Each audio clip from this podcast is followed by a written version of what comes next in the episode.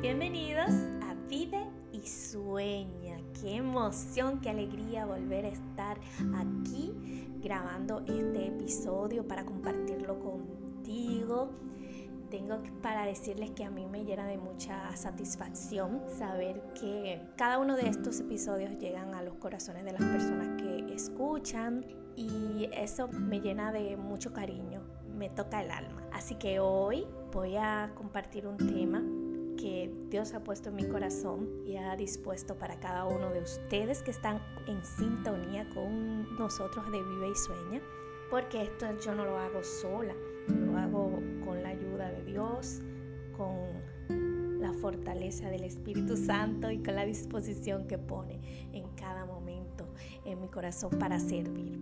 Y esta es una oportunidad para mí. El tema que vamos a compartir hoy es, ay Dios mío, yo digo ay Dios mío porque Dios sabe, docilidad. Ese es el tema de hoy, docilidad.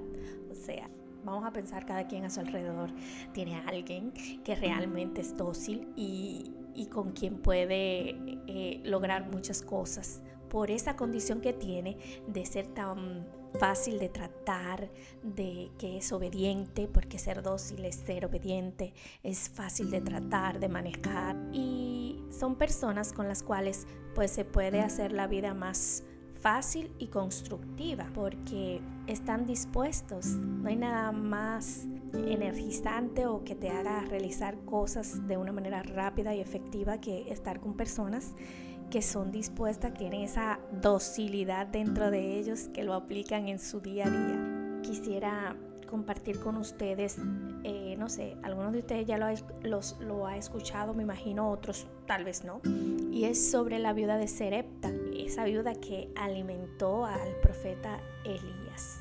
Y en esa viuda estaba esa capacidad de ser dócil y obediente.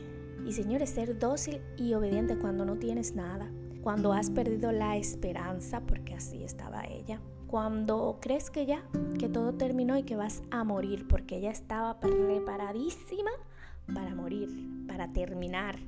Y qué bonito saber que cuando nosotros pensamos que ya todo ha terminado, es como el sol. Cae llega la noche, ¿verdad? Se oculta el sol, pensamos que todo terminó y al otro día que pasa, amanece, sol radiante hermoso. Pues así mismo pasó con esta viuda. Salió el sol, salió Dios y le tenía, le cambió los planes. No sé, a mí me ha pasado que a veces yo tengo, ay, yo soy muy organizada y yo tengo un, plan que yo digo, bueno, este plan está perfecto. Um, a un año pienso hacer esto y aquello y voy a emplear tales recursos. En tal tiempo voy a darle un pequeño monitoreo para ver si he logrado eh, a qué nivel de alcance voy. A ese nivel llego yo. Señores, tengo que confesar que hasta yo tengo mi presupuesto de mi vida personal. Soy muy organizada en ese sentido. Pero no hay nada más fuerte que te tumben tus planes. O sea, que todo lo que te tiene de una forma, tú dices voy por la derecha y te mandan para la izquierda. Y tú dices, pero espérate, espérate, espérate, que yo tenía todo de tal forma. Y ser dócil en esos momentos es muy importante. Lo digo porque muchas veces ha pasado, me ha pasado bastante. Y sé que a ustedes también, o sea, debe haber alguien ahí que también le haya pasado que tenemos todo ya bien hecho, bien hechito y sucede algo y hay que cambiarlo todo. Pero lo mejor que pasa es que cuando nos dejamos llevar por donde te está guiando en ese momento Dios, para los que creemos en Dios, cuando te dejas mover, descubres que en ese momento tu plan era una porquería.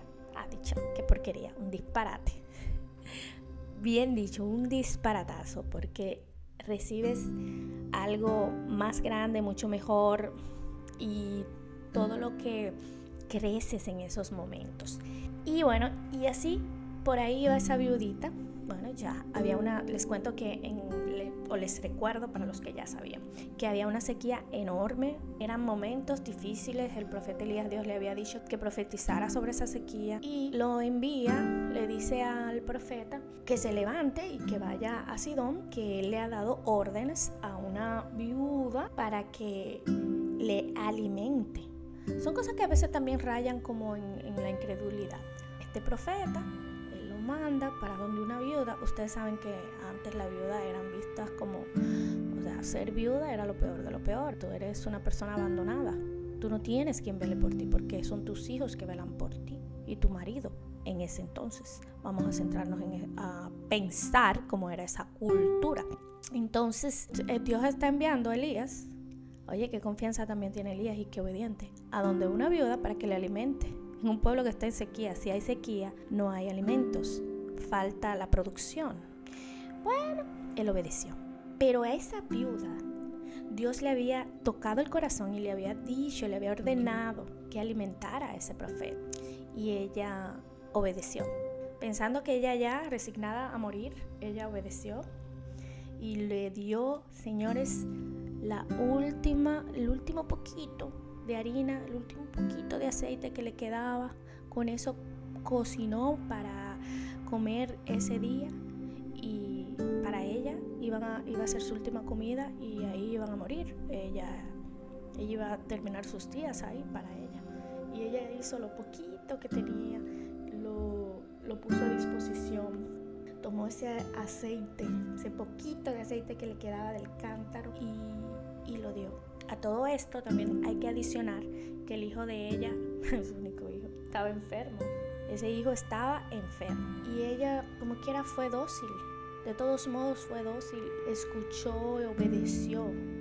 Por eso es tan importante eh, ser dócil, poder mm, dejarnos tocar, dejarnos mover, para que pasen cosas realmente maravillosas en nuestras vidas. Pues ella lo hizo y eso no se quedó ahí, o sea, el que es dócil, el que obedece, tiene una recompensa o un bien.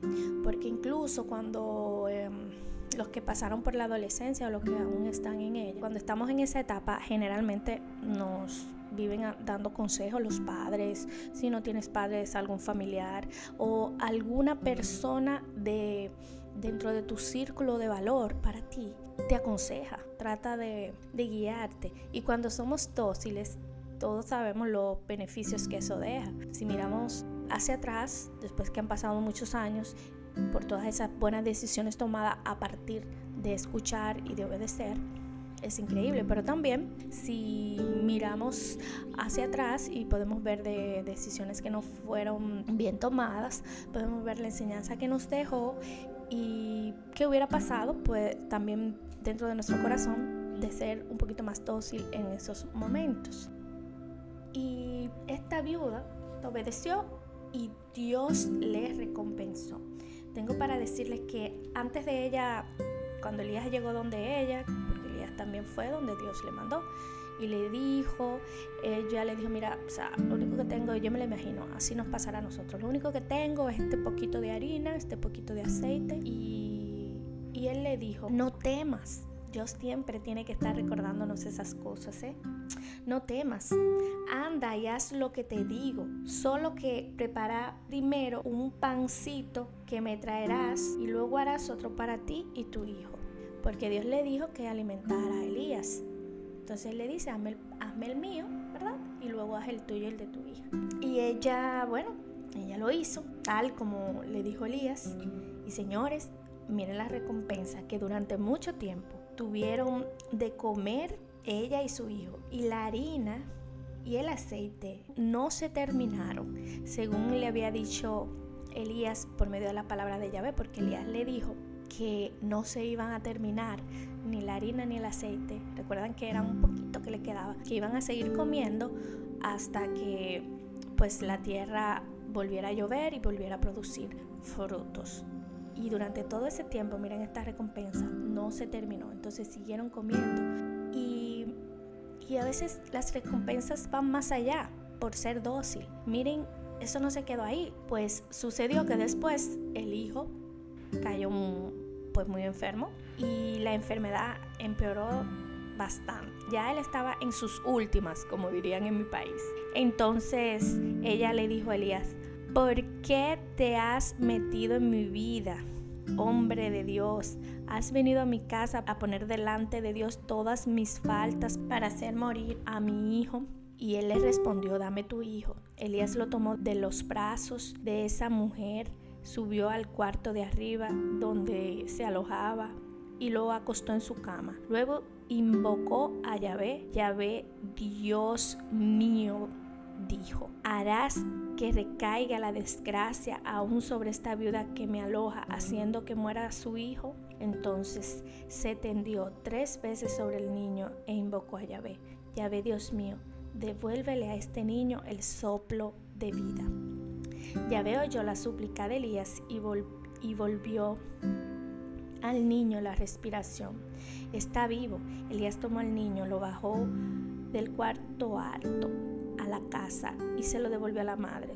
Elías le dijo, mira, tu hijo está vivo. Entonces la mujer dijo a Elías, ahora sé que tú eres un hombre de Dios y cuando tú dices la palabra de Dios es verdad. Aquí vemos cómo también a pesar de nosotros a veces obedecer, de tener esa docilidad, podemos caer en esa desesperación y esa desesperación a veces no nos permite ver todo lo que está sucediendo a nuestro alrededor, que no estamos solos y que tenemos el apoyo y se nos ciega de momento la vista. Pero ser dócil como ella lo fue, a pesar de sus dudas, de sus um, miedos internos que tenía, ¿no? Y, de sus pequeños momentos de desesperación, fue dócil independientemente de. Y ser dócil en el fondo te da, ni siquiera en el fondo, cuando tú eres dócil, tú tienes confianza, tú le estás creyendo a, la persona que se está guiando o tú estás confiando en, en los procesos que vas viviendo. Tienes confianza y esa confianza te da también toda la fortaleza necesaria para continuar. Y al final podemos ver una maravillosa recompensa, como pasó con la viuda de Serepta. Y todo esto que ella pasa lo pasamos nosotros día a día en diferentes situaciones. Así que vamos a ver nuestras situaciones y vamos a confiar y vamos a disponernos a ser dóciles.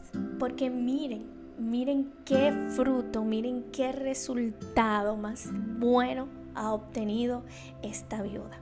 Así que esa es mi invitación, una invitación para mí, ser dócil, una invitación para ti, ser dócil y que podamos dejarnos como la arcilla en las manos del alfarero, dejarnos moldear, dejarnos transformar, dejarnos amar, porque hasta eso debemos dejarnos. Así que esto es todo por hoy. Gracias por haber estado en sintonía con nosotros. Un abrazo desde aquí, desde la República Dominicana, una tierra de mucho calor, alegría y vida. Así que un abrazo para ti y espero que continúes con los próximos episodios. Y como siempre, me voy a despedir con una pequeña oración. Gracias Jesús por este día. Gracias por tu amor. Gracias por tu compañía. Gracias Padre, a ti también mi Dios Padre, porque tú siempre dispones de todas las cosas para nuestro bien y que tú nunca nos dejas solo. Gracias por el sol, gracias por respirar, gracias por la mañana, gracias por todas esas cosas que yo tomo como desapercibidas, sin embargo, son de gran valor para mi vida. Gracias y amén.